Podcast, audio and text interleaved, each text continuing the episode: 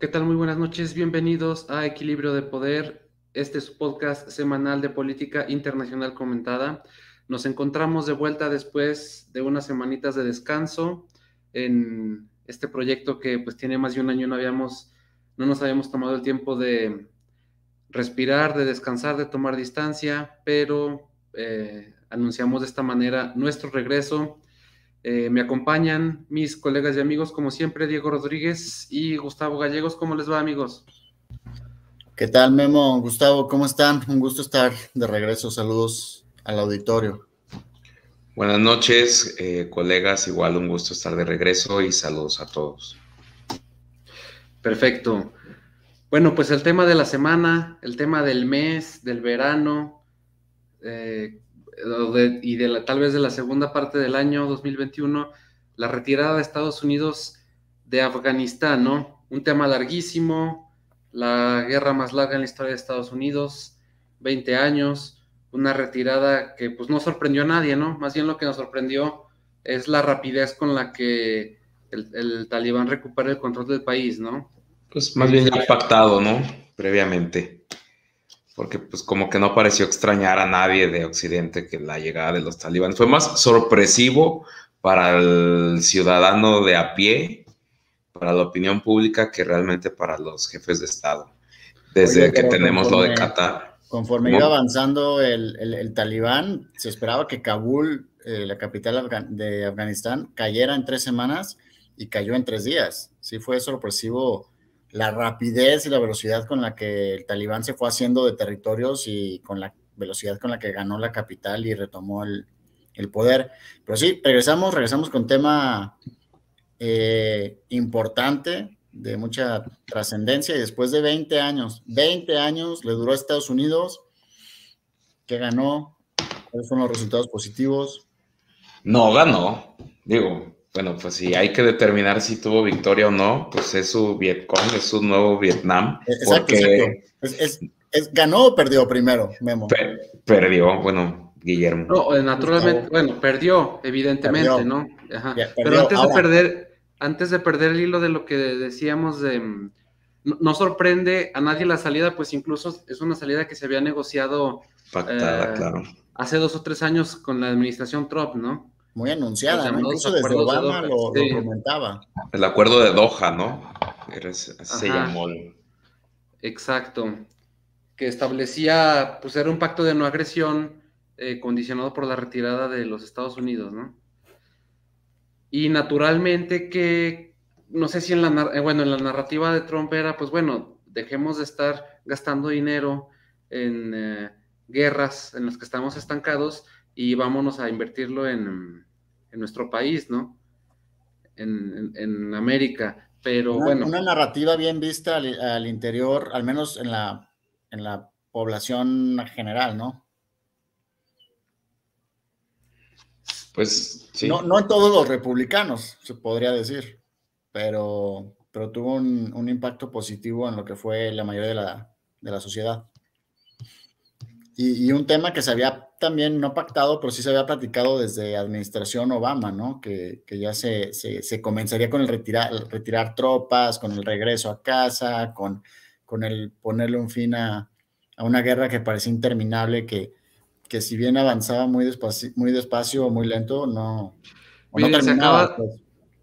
Acaba, de ingresar espontáneamente nuestro amigo Fernando Sánchez, analista internacional eh, Hola, ¿cómo están? ¿Cómo estás, Fernando? ¿Qué hubo, Fernando? ¿Cómo estás? Aquí de colado, aprovecho la situación porque acabo de terminar una plática hace cinco, hace diez minutos de esto, de Afganistán. Ah, muy bien, no, pues ilustran. Perfecto. ¿En qué, ¿En qué foro estuviste? ¿En qué idioma? Eh, era una, una, entrevista con unos, unos compañeros de Ecuador. Y pues digamos que pues, justamente digo, me invitaron en la mañana, dije que sí, no, apenas acabo de ver justamente su, su, su programa, dije, ah, pues, si, si, me cuelo, digo. Sí, claro, y es que estábamos de descanso nosotros, nos tomamos un mesecito, y pues esta era, es nuestro relanzamiento, ¿cómo ves? No, muy bien, digo, eh, ¿cuál fue la última? La de Cuba, ¿no? La que... Sí. De Cuba. Sí, sí, sí. Pero bueno, volviendo al tema, este, ¿cómo das el saque tú, Fernando, este, sobre esta retirada? No, eh, de hecho, a lo mejor sigan ustedes eh, aquí escuchando, porque ustedes es su programa, ahora sí en esta vez. Yo soy colado. No, no, no, pues estamos peloteando, aquí conversando.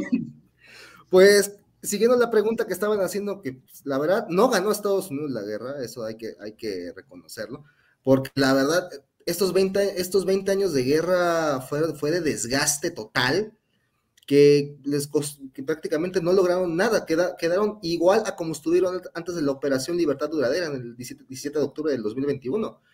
Lo que estuve comentando hace rato es que este año se cumplen no solamente los 20 años del, del, 11 de septiembre, también se van a cumplir los 20 años del inicio de la guerra de, Afganistán. Y es un conflicto que lleva 50 años. No, es algo, no es algo tan, reciente. Hay que remontarnos desde el 78 con la con el, soviética. desde el derrocamiento de la monarquía afgana, para luego dar paso a la intervención soviética, que da, que da pauta a que surjan grupo, grupos eh, guerrilleros, los mujahidines, ahí estaban, ahí estaban dentro ya los, los talibanes o grupos similares a los talibanes, que explica pues, cómo, cómo llegamos hasta acá. Es un problema que sigue arrastrando el país desde, los, desde el 79, 78-79 y no ha parado, porque eh, fue primero la intervención soviética, terminó terminó esa guerra en el 89, el retiro le siguió una guerra civil que es extra 96 con la victoria de los talibanes y que tampoco conoció paz relativamente porque siguió en guerra contra la Alianza del Norte y a esto se le suma que Al Qaeda, que estuvo que después de que Osama Bin Laden estuvo involucrado en unos atentados terroristas en Tanzania y Kenia, se fue a refugiar a Afganistán y como todos sabemos, se fue, fue el autor de, los tratados del 11 de septiembre y lleva la intervención de Estados Unidos. Ese refugio, digamos, los atentados que, cumplen, los atentados que el sábado cumplen los 20, años, ¿no? Sí, y pues la verdad, eso, este, este conflicto, pues, no creo que, no creo que vaya, no, no terminó de la mejor manera, se quedó, quedó igual. Duda, Fernando, colegas, ¿Terminó el conflicto? No, no, no, terminado. Siguen en conflicto ahorita con, con, la Alianza del Norte en la región de, de Pashir. O sea, siguen algunos enfrentamientos, aunque el gobierno, el, gobierno de facto acaba de, acaba de decir que ya los, ya los dominaron, que sigue siendo falso. Sí, el, el, control, digamos, no está afianzado sobre todo el territorio, ¿no? Y no es un país pequeño, ¿no? Es un, eh, la verdad es un, eh, es un, país más relativamente mediano, con una población, digamos, de, ¿qué es? de 60, mil, 60 millones aproximadamente, sí. pero es muy espacioso. Y lleno de montañas y cordilleras, pues obviamente da, da facilidades para que se puedan refugiar en varios lados del, continente, en varios lados del país. De hecho, eso fue lo que pasó con la intervención. Después de que se, se da la operación duradera, uno de los errores que cometió Estados Unidos al principio es eh, la respuesta tardada que para invadir Afganistán. Sí, un mes de diferencia no es mucho, la verdad, si lo vemos en, un calendario, pero le da el tiempo necesario para que Osama Bin Laden y todo, todo el grupo de Al Qaeda y los, y los talibán se pudieran refugiar en las montañas poco después de, la intervención. Es ¿Cuánto tiempo les costó encontrarlos, no? Sí, se retiró, Osama Bin Laden se había retirado ya, ya de, digamos que de Afganistán, ya estaba en Pakistán desde el 2001. De hecho, recordemos que hace 10 años exactamente, en marzo, en marzo del 2011, Osama Bin Laden lo mataron, pero no lo mataron en Afganistán, lo mataron en Pakistán. En Pakistán, sí. Y eh, lo que, juega, lo que deja, deja en evidencia que la verdad, el conflicto, los, las metas principales sí se cumplieron, Biden no mintió en eso, la, principal meta que, se mantuvieron los neoconservadores en su momento en el 2001 era erradicar, erradicar el, terrorismo en todo el mundo y Afganistán iba a ser el primer, el primer paso en esta nueva estrategia del siglo XXI. Se logró, se logró sacar a los talibán del, del gobierno, pero el terrorismo nunca, nunca se detuvo en el país. Y hubo una, una constante lucha de guerrillas que fueron, fue desgastando a todas las fuerzas de la OTAN.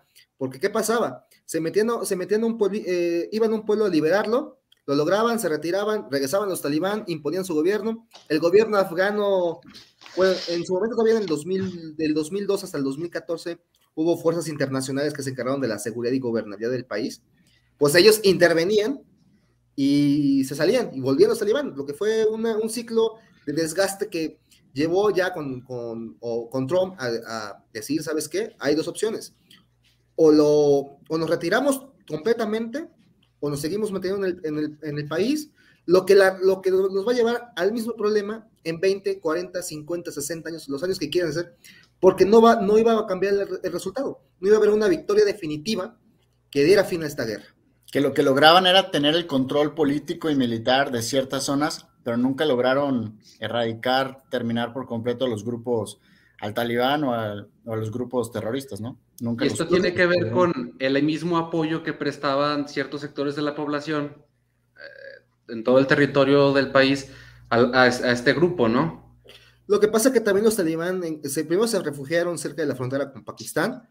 Es un secreto a voces que Pakistán siempre ha tenido una relación cercana con los talibán, por razones geopolíticas, prácticamente el temor de que India pudiera tener presencia en Afganistán y los aislara de la región siempre les dio apoyo. Y sumado a ello, los talibán no perdieron el control del comercio del opio. Recuerden que Afganistán es el, es el control del 80% de la producción y comercio de, esta, de este estupefaciente. El opio a nivel mundial, ¿no? La mayoría que va a, Europa. Sí, es un, mercado que deja mucho, mucho dinero, muchos, muchos euros. Y esto fue lo que, esto fue lo que financió a la resistencia talibán.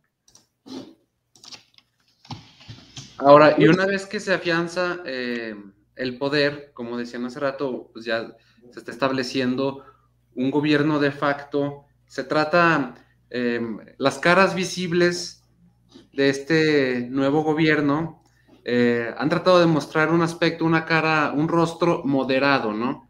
Diferente, en el que se ha hablado incluso de reconocer ciertos errores cuando el país este, gobernó el... Eh, talibán gobernó Afganistán en los años 90. Eh, ¿Qué tanto, qué matices podemos identificar ahí? No sé, se habla de permitir que las mujeres no, sacarlas de la escuela. Bueno, ya les pusieron unas cortinas, ¿no? Para dividir mujeres y hombres para que puedan tomar clases. Pero bueno, un, tipo de segregación, ¿no? lo que pasa es que los acuerdos, los acuerdos de Doha, digamos que el proceso de paz en Afganistán ya venía desde el 2014 pero uno de los principales, eh, alguien que bloqueaba estas negociaciones siempre fue el gobierno afgano, el de Karzai y después Ghani, siempre estuvieron bloqueando cualquier, cualquier iniciativa productiva, porque no querían reconocer a los talibanes, y viceversa, el gobierno, eh, la milicia talibán no quería tratar con el gobierno afgano. Lo que hizo Trump fue algo pragmático y dijo, ¿saben qué? Si el gobierno afgano no quiere negociar, me voy a sentar con, me voy a sentar con, la milicia talibán en, en Qatar y lo, primero que acordó Trump fue un retiro paulatino de las tropas, siempre y cuando hubiera, hubiera un, ¿cómo, se le dice? Acciones, acciones de confianza, se digo que, los, que se redujera la violencia, no más que hubiera un compromiso por los talibán de abrir una negociación con el gobierno afgano a cambio de un retiro total de las fuerzas de, de las fuerzas de la OTAN para mayo del 2021. Esa fue la idea de Doha. Pero Trump tenía, el plan de Trump es, fue muy diferente a lo que hizo Biden, porque Trump establecía, si los talibán no respetan eh, estos acuerdos, no nos vamos a retirar y vamos a bombardear los lugares que más les interesan. Y no me refiero a los, a los, campos, eh, a los campos de entrenamiento terrorista de Al-Qaeda o cualquier, cualquier grupo subversivo, sino vamos a bombardear los lugares donde están los recursos financieros que, que, los, que les ayuden a mantenerse. Les vamos a bloquear toda la ayuda económica y les vamos a complicar su existencia. Y una de sus acciones como ejemplo fue el lanzamiento de esta de la, la madre de todas las bombas, el explosivo, el explosivo de mayor, de mayor calibre que, ha habido, que hay en el mundo que no es nuclear. Empezando el año pasado, ¿no? Fue... No, eso fue en el 17. O sea, y prácticamente Trump estuvo manejando la idea de, sí, siempre y cuando los talibán, eh, ¿cómo se llama?, respetan el acuerdo, nosotros vamos a respetar nuestra retirada. Y no se meta, no se meta con las fuerzas, con las fuerzas de la OTAN, porque vamos a responder. Pero con el cambio de gobierno que hubo con Biden y un poquito por la presión de la pandemia, pues Biden decide darse ya, decir, vamos a retirarnos antes del 11 de septiembre del 2021. Puso una fecha definitiva en el, en el retiro, lo que a la larga, o a lo mejor en el corto plazo, motiva, motiva a los, talibán, a los talibán a iniciar una ofensiva blitzkrieg sea, en pocos meses, en todo el mes de julio, tomaron ciudades fronterizas importantes y la primera semana de agosto, a partir del 8 de agosto, empezaron a tomar las principales ciudades. tanto así que el gobierno, en, unas, en cuestión de una semana, pues Kabul cayó y se, ahora cambió la, cambió la imagen de un retiro organizado a una evacuación inmediata de las tropas extranjeras. Y esto difícilmente es algo que no pudieran prever eh, las instituciones de inteligencia, ¿no? De Estados Unidos. Es decir, obviamente esta rapidez con la que el talibán se va afianzando de los principales centros urbanos estratégicos del país, obviamente ya tenía posiciones, eh, alguna, alguna alianza tejida con autoridades, con caciques locales, porque esta parte de estos 20 años de ocupación estadounidense fue invertir en el desarrollo de instituciones, ¿no? Sí y no, porque digamos que cuando la, meta, la meta de, la invasión afganista en el 2001 fue clara, destruir, destruir la presencia de Al Qaeda y, y, destruir el terrorismo en la región. No había, no había escrito, no había una definición exacta de la construcción de un gobierno democrático con libertades básicas.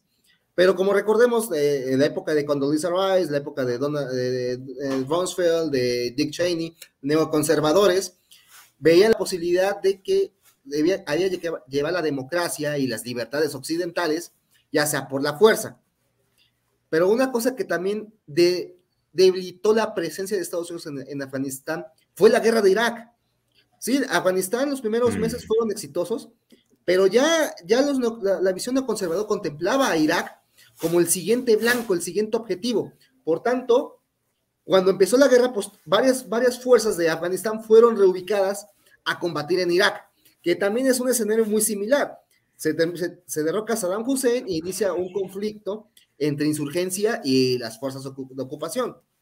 Pero todavía las, de Afganistán pues, estaban, más, estaban más justificadas. Fue por una razón de defensa propia, ¿no? Después de los atentados del 11 de septiembre, a diferencia de lo que fue a Irak, que sí fue una acción meramente unilateral de los neoconservadores en Estados Unidos.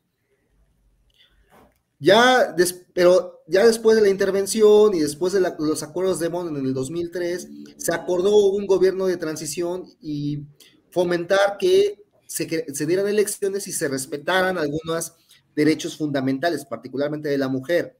Por tanto, se, se llega al acuerdo de generar una nueva constitución, la del 2004, que garantiza la presencia de la mujer en el sector público, en la economía, en la sociedad.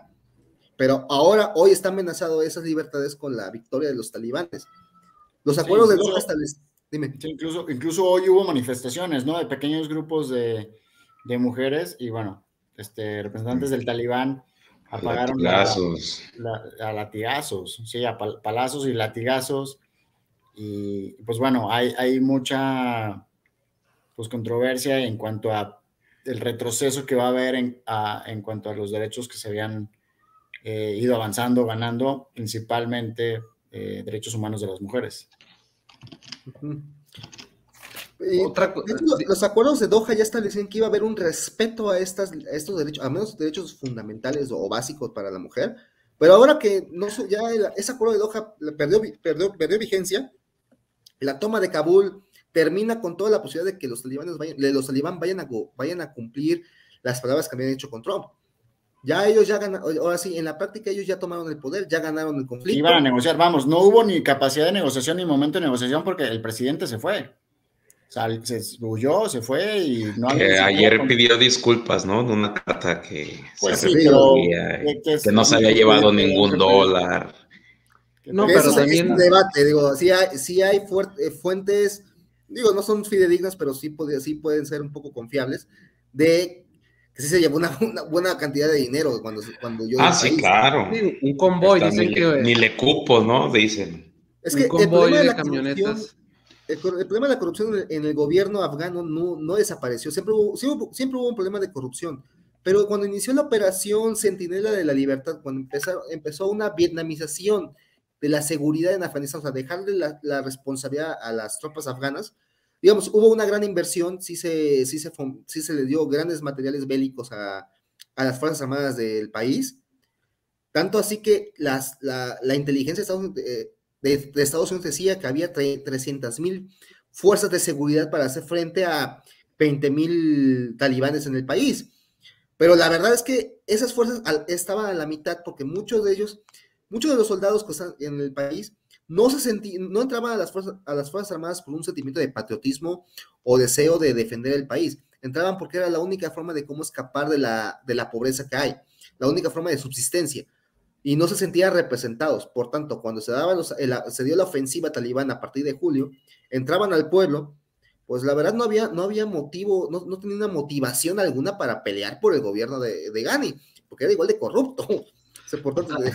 Además, su situación, su situación laboral tengo entendido que era incierta, ¿no? Había muchas denuncias de atrasos en pagos, adeudos, eh, retiro de prestaciones, toda una serie de cosas que, pues bueno, no puedes esperar em, este, eh, la entrega de las Fuerzas Armadas en, condiciones parecidas, ¿no? Y, la oferta que daban los talibán de cartas de amnistía, de perdón o, salvoconductos para huir del país, pues eran más llamativas a pelear por el gobierno de, de. Por tanto, cuando, digo, cuando se dieron las primeras, la, caída de las primeras ciudades en el 8 de agosto, vimos las imágenes de, pues, dejaban las armas, no, no pelearon. Sí, Gani, defendió el 14 de agosto, un día antes, de que no iba a dejar la ciudad y que iban a defenderla, iban a defenderla por todo el tiempo que pudiera. Pues llegó la sorpresa al día siguiente de que había renunciado. Apenas, apenas los talibán habían entrado a la, a la periferia de la ciudad y ya estaban negociando. Porque contaban con esos números, ¿no? Decían que, que, tenían mucho más, eh, eh, muchísimo más elementos, más eh, bien armados, conocían la capital, tenían el control de la capital y si acaso iba a caer la capital, iba a ser en tres semanas. Y no, fue en cuestión de horas. Horas. Es que. bueno, y además lo impactante creo que fue. ¿Y de qué le sirve a la población la disculpa el día de ayer? Sí, no, de nada, pero además lo impactante creo que es la manera en la que se dio la situación. Si se hubiera hecho la transición como ya se había pactado del acuerdo, pues a lo mejor no hubiera sido muy impactante, ¿no? Pero el hecho de las imágenes que circularon a nivel mundial, donde se ve que van en todo el mundo ahí corriendo en las pistas del aeropuerto, queriendo salir y, en las fronteras y todo eso, eso realmente lo impactante, más allá de que ya existía un acuerdo de, con los talibanes para, para esto, ¿no? Entonces, que ese acuerdo es más hasta casi ni se menciona en noticias ni nada, ¿no? Entonces creo que lo impactante es la imagen de cómo se dio finalmente la, toma de poder talibán de la hora, como es Emirato Islámico de Afganistán, ¿no? Muy, y esto fue lo que le pega a ayer instauró, ¿no? Ya el, gobierno interino. Sí, ya. Y otra cosa de las primeras cosas que hacen también ellos mismos es difundir en internet las imágenes, ellos ya ataviados con todo el equipo militar que abandona Estados Unidos, ¿no? También. Esa fue la principal crítica que va a recibir Biden en los próximos días, porque en, primero, eh, una de las razones por cual el pueblo afgano estaba confiado de que no iba a haber una caída de la, capital fue por, fue por el, el, discurso que dio Biden un mes antes, en julio, que decía que no, que las, eh, las, fuerzas de Afganistán están, están fuertes, están, son capacitadas, el gobierno eh, ya tiene un cierto nivel de experiencia y de, y una gobernanza exitosa, supuestamente, que no, va, que no, van a, no se van a repetir las imágenes de Saigón del 75. El problema fue que no fueron, fueron imágenes peores que las de Saigón, porque al menos en Saigón era, eh, hubo una evacuación ordenada, rápida, pero ordenada, fue sorpresiva. Fue inmediata, no fue, fue totalmente. Fue sálvese quien pueda, fue vámonos. Y ahora imaginen esto, en 20 años, las fuerzas de la OTAN tuvieron teniendo un control casi total, casi de todo el país, y en menos de una semana pasaron a tener el control de un solo aeropuerto. Exacto, el, último, el último bastión terminó siendo el aeropuerto internacional de Kabul y no la sede del gobierno, no, no, no los centros de, gobierno, ni la embajada, nada, nada. Terminó siendo el, el, aeropuerto y que se sabía, era cuestión de horas de que, de que cayera. Y con muchos, muchos también eh, cuestiones de, pues de conexión con ciertas cosas, ¿no? El avión este con el 0911, haciendo referencia a las fechas, este, muchas, muchas conexiones ahí y, al final, yo les quiero preguntar, ¿quién, ¿quién, tiene más? Evidentemente es un fracaso, evidentemente pierde Estados Unidos, no sé si pierde peor contra Vietnam o pierde peor por ser la, la guerra más larga, por la cantidad de millones y millones y billones de dólares que, que, que Dos billones, de, dos billones de dólares, que eran, ¿qué? 300 millones de dólares al día, lo que costó la guerra. Al día, al día. Y es que precisamente el gasto en defensa, siendo los Estados Unidos uno de los países en el mundo que más gastan en defensa, el gasto en defensa progresivamente en los últimos años ha sido más delicado y más polémico cuando se discute el presupuesto federal, ¿no? Cada año en el Congreso estadounidense, ¿no? En un país donde los servicios médicos, por ejemplo, son carísimos y, e, en fin, eh, entonces, por eso bien decían ustedes, va a ser una, mm, un punto de presión muy fuerte, muy difícil que va a asumir este, la, la, la presente administración y que por cierto, no sé qué impresión tengan ustedes, pero en la rueda de prensa que dio el presidente Biden, lo vi visiblemente afectado, ¿no? Muy emocionado, o sea, no sé, como sobrecogido por la, por la emoción, abrumado, cosas que no veías, eh, no había visto en los últimos tres mandatarios, por lo menos. Es que la, la, la decisión de Biden, la verdad, sí le reconozco a Biden que tomó, una, eh, tomó la decisión más difícil que era nos retiramos, saben que esta guerra no tiene, no tiene sentido pelearla, es responsabilidad de los afganos pelearla, digo, no por nada le llamó gobierno cobarde y corrupto después de la, de la, de la, de la, caída de Kabul, y, y asumió la responsabilidad del, retiro, eso sí se lo reconozco, pero digo, los, los errores son evidentes.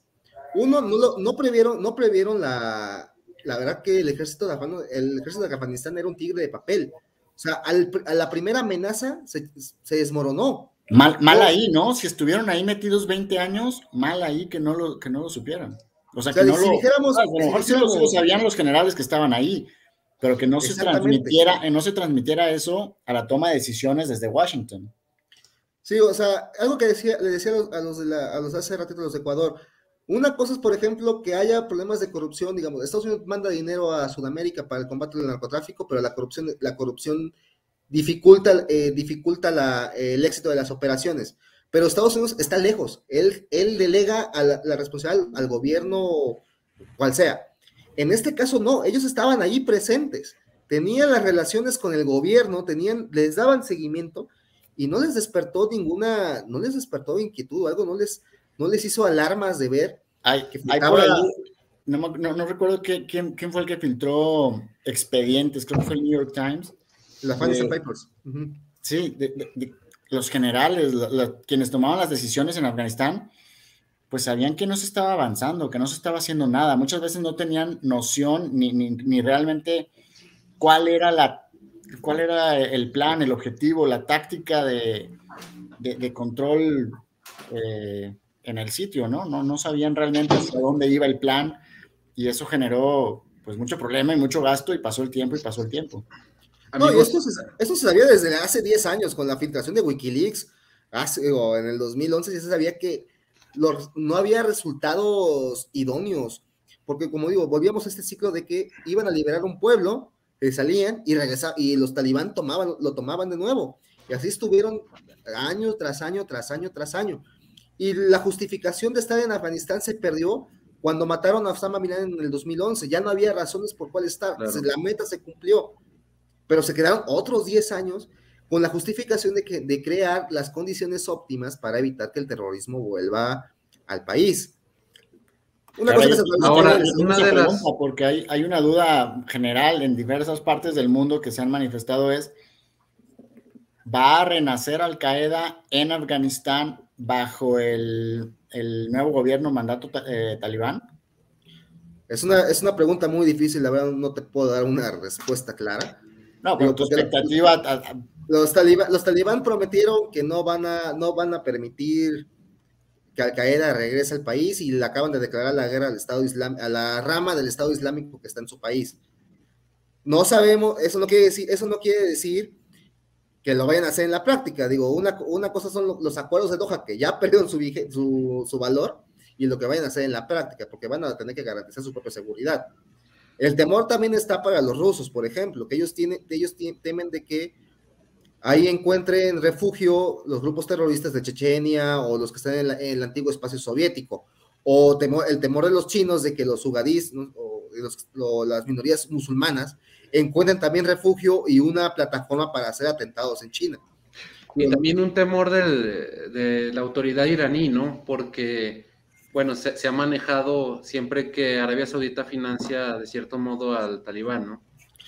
El temor, el temor de Irán es que, en primer los talibanes son sunitas en su mayoría, una corriente muy contraria a lo que, a lo que la, el, gobierno de Irán promulga, y que pues puedan acercarse con Arabia Saudita, no por nada ya están empezando, empezaron a buscar un reconocimiento con los talibán para calmarlos. Algo muy similar a lo que está haciendo Pakistán a temor de que los talibán se, se acerquen con la India, ¿no? O sea, quedar, quedar rodeados por dos países con ideologías opuestas. Así es, amigos, acercándonos al final, tenemos una pregunta del auditorio, quisiera que la respondiéramos ya para irnos acercando a la conclusión y que tiene que ver con las consecuencias más previsibles de, de esto, que es el tema de los refugiados. ¿La leo? Sí, por favor. México, ¿qué postura debe, debe tener con respecto a los refugiados? Que ya hay varios grupos son personas que huyen precisamente de un retroceso. ¿Hasta qué punto creen que se deban aceptar grupos de refugiados? Pues vamos, pues ya llegaron, ¿no? Varios. Bueno, hay que ver cómo reciben a los de Afganistán y luego cómo están recibiendo a los que vienen del sur del continente, ¿no? Un contraste. jurídicamente hablando, hay una gran diferencia. Los que están llegando por el sur de la frontera son migrantes esos son refugiados. Refugiados, claro. Hay un marco jurídico distinto. También, eh, algo que les comentaba a los, los hace unos minutos, que, que también Ecuador está recibiendo una cantidad, es que Biden está buscando dónde mandarlos. Yo creo que hizo un poco de presión con Andrés Manuel López Obrador, con Guillermo Lazo en Ecuador, con Iván Duque en ese lado del hemisferio, de que recibieran por lo menos temporalmente a estos refugiados en lo que se decide qué van a hacer, si, los, si, si, si empiezan un procedimiento migratorio en Estados Unidos o se van a Europa, lo más seguro no se van a quedar en esos países, en México, no se van a quedar para siempre, de forma permanente. Es, yo creo que es de un año o dos años máximo. Algunos sí, también en, la, práctica, ¿cómo, ¿cómo puedes controlar eso? Pues van a, yo creo que llegar de las bases, las bases norteamericanas en Qatar, en Europa, los que se lograron escapar, los van, están viendo para dónde mandarlos. El problema migratorio creo que les va a pegar más a Europa, pero van a ser ahora sí migrantes que huyeron de Afganistán y cruzaron todo, eh, todo el Levante, todo Medio Oriente para llegar a Europa. Y la, preocupación es, pues, quiénes son, cuáles son sus antecedentes. Puede haber infiltrados terroristas pensando, pensando un poco mal, no lo sabemos. Esa es la, ese es el gran temor que va, que va Todo esto en un contexto de control migratorio por pandemia. Y tiene sentido que la mayoría, además, tiene sentido que la mayoría de estos refugiados terminen asentados en los Estados Unidos, ¿no? Es posible, digo, no, eso, de, eso dependerá de pues cómo, cómo, vayan, cómo vayan a acordar los gobiernos de Europa, bueno, los gobiernos de la OTAN en general, una, eh, las cuotas de refugiados, digo, van a, van a asumir una responsabilidad al menos para, la, para ¿cómo se llama?, legitimar de que pues, por lo menos hicieron algo bien en la evacuación. Eso es algo que sí hay que reconocer. La OTAN sí, sí evacuó a más gente de lo que tenían previsto. O sea, lograron sacar nada, no, solamente a los intérpretes que apoyaron a, los ejércitos de la OTAN, también a sus familiares cercanos, toda la gente, eh, niños que sí pudieron, que sí pudieron eh, entrar al aeropuerto. O sea, sí hubo una acción. Pero evidentemente nunca es suficiente, ¿no? Pero nunca es suficiente. Digo, más en un conflicto y una situación, una, una acción tan drástica y desesperada, porque eso fue, ese es el, problema de, la, evacuación de Kabul. Se mostró, se mostró una potencia huyendo, no una potencia retirándose. De hecho, si hacemos un comparativo con la retirada de la Unión Soviética en el 92, hasta la retirada soviética fue más ordenada. Sí, llevó el, fin llevó el colapso de, la, de su país, pero fue más ordenada la, la, la, percepción, el mensaje fue, fue otro. Este es de un, un, Estados Unidos debilitado, un Estados Unidos tratando de querer imponer un nuevo recuperar el orden, pero, pero sin músculo, ¿no? Sin fuerza, teniendo que salir corriendo. yo tengo una pregunta muy, muy sencilla, solamente para que me respondan con, con un nombre. ¿Qué administración tuvo más culpa? ¿Bush al empezar? Eh, ¿Obama? Eh, ¿Trump al tratar de negociar? ¿Biden al dar la última decisión y salirse y verse mal? ¿Qué administración fue la más culpable? Evidentemente todas tienen su, su grado de culpabilidad, ¿no? De, de, pero, pero ¿cuál fue la que la que toma las peores decisiones y, trae el arrastre de tanto dinero y tanto tiempo y sin resultados. Si tuviera que elegir, diría la de Obama, porque Obama logró los objetivos que se, había, que se habían establecido, que fue erradicar a Al Qaeda y a Osama Bin Laden. En eso, ese era el momento idóneo para haberse retirado, porque no importa cuándo se hubieran retirado, el resultado iba a ser el mismo, los, los talibán iban a regresar y tomar el poder. Pero habría sido, al menos habría sido menos vergonzoso un, un retiro después de la, la, muerte de Osama Bin Laden a ahorita que pues, quedamos, quedamos igual o peor que hace 20 años. Sí. Para ti, Gustavo, Memo. Pues yo creo que igual, Obama, porque ahí es cuando, como menciona bien Fernando, se cumplen los objetivos y pues ibas por tu objetivo, no para ver si el pueblo afgano obtenía o no un gobierno bien o no, o sea, tu objetivo era tal, te debiste de haber retirado porque pues si ya veía, no es que no hubieran visto cómo iba a terminar el tema, pues estaba muy visualizado, todo el mundo ya lo había visto, no es como que fuera una novedad o vamos a ver qué pasa, vamos a ver qué, no, ya estaba visto, ya eso estaba desde antes, entonces era el objetivo y vámonos, ahí quédense con su relajo, que no es nuevo y ya estaba, nosotros nomás vimos a cumplir algo y adiós. Entonces yo creo que sí la administración de Obama fue la que la que tuvo el error de no retirarse. Tuvo el pase de salida y no lo tomó, ¿no? Exacto, entonces pues prolongaron una agonía que pues no era, más bien era innecesaria, costosa y pues que no tuvo sentido. Ok, pues yo para dar la contra, por opinar diferente, diría que la administración Bush, porque es la que diseñó los términos de la intervención militar, ¿no? Y pues de este modo no sé si el cumplimiento de esos objetivos que nos has aclarado aquí, Fernando, hubiera sido, hubiera podido lograrse eh, con otro planteamiento, ¿no? De, estrategia desde el origen. Yo, te diría, yo, te daría, la razón si estuviéramos hablando de Irak. O sea, de que sí, eh, la definición de la invasión de Irak no tiene ninguna justificación en el derecho internacional y fue la decisión de una potencia internacional en digamos, en el, en el, 2003 todavía, todavía la idea de que había, había potencias emergentes era, era mínima a comparación de lo que es ahorita. Digamos, si fue, habláramos de Irak, te diría que eso fue, el error, lo tiene Bush, pero estamos hablando de Afganistán y la justificación de la entrada fue el terrorismo y los, los tratados del 11 de septiembre. Sí tenía una validez jurídica y que la, la comunidad internacional lo reconoció. Inclusive hasta China y Rusia, que estaban todavía ahí, aunque todavía no estaban, digamos, en una, en una situación geopolítica cómoda como, como estamos ahorita, prefirieron tener a Estados Unidos en Afganistán que encargarse ellos de las broncas que había. Claro, ellos estaban involucrados antes. Los rusos ya tienen una experiencia, pero digamos que ellos el, el gasto de evitar que grupos fundamentalistas chechenos se refugiaran en Afganistán era alto. Mejor que lo pague Estados Unidos, no yo. Lo pagó, lo pagó caro. Pues vamos cerrando. Eh, Compañeros, eh, ¿alguna conclusión eh, final antes de irnos? ¿Tú, Gustavo, um, algo? Yo les puedo comentar nada más en temas muy generales que fueron 800 mil soldados los que Estados Unidos invirtió, por llamarlo de alguna manera, en estos 20 años de guerra, con 2.641 bajas y 20.744 heridos así como 2 billones de dólares, que 800 mil millones fueron en gastos directos de guerra y 85 mil millones en entrenamiento, militar afgano. Entonces, eh, nada más abonado un poquito al comentario anterior, bueno, la pregunta anterior, pues además un personaje, pues también que tuvo trascendencia en varias administraciones, pues es el actual presidente de Estados Unidos, ¿no?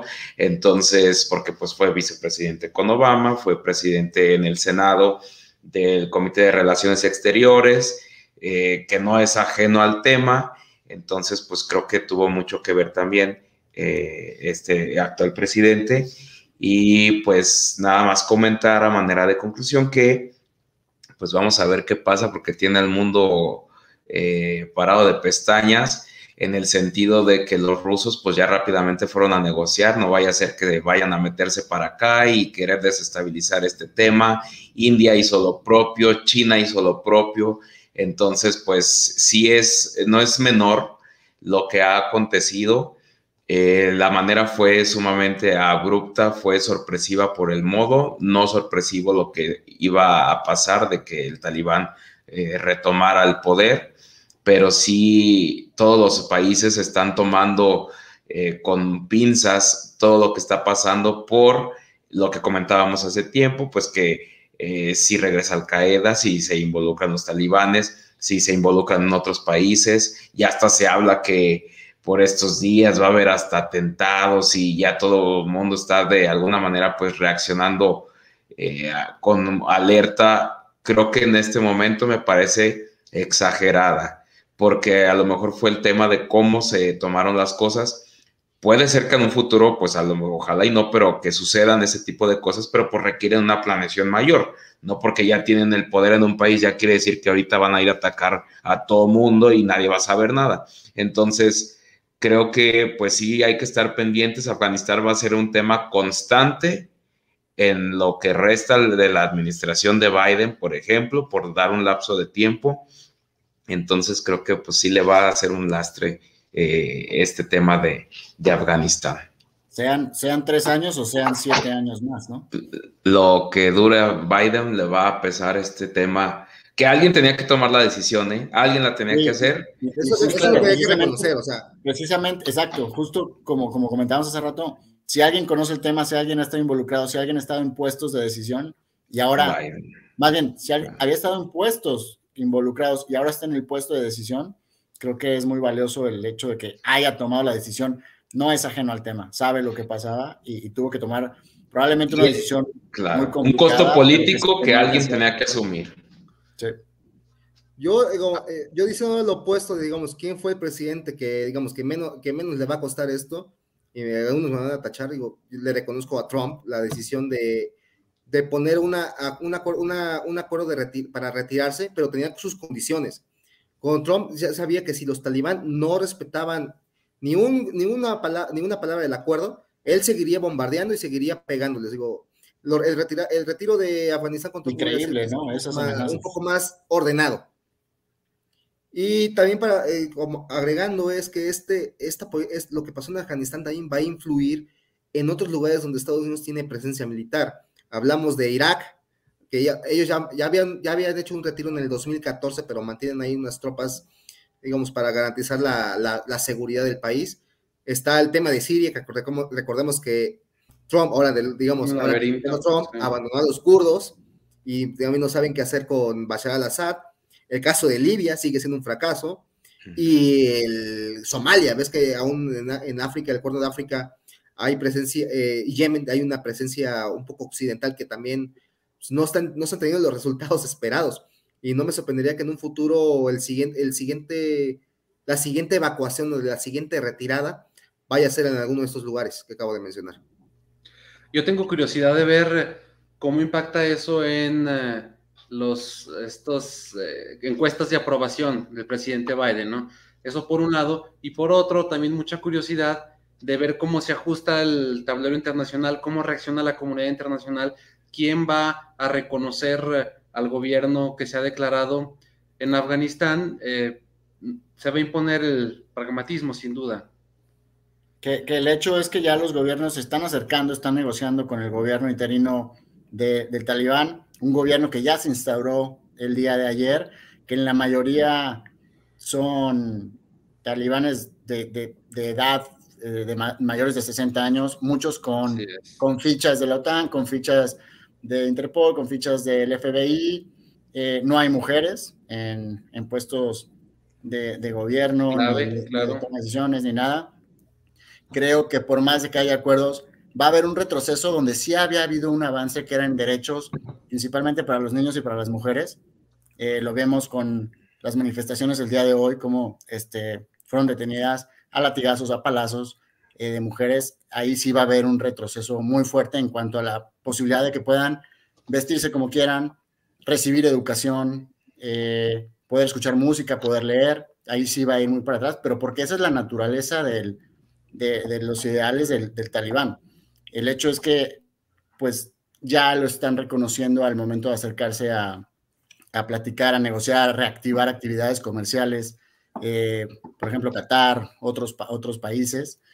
Este, y yo sí creo, es muy temprano, habrá que ver cómo funciona este nuevo gobierno, pero yo sí creo que puede ser, al menos habrá que estar muy atento a toda la comunidad internacional, sí puede ser el reinicio de actividades de grupos eh, terroristas como lo que, lo que en su momento fue, fue, llegó a ser Al Qaeda.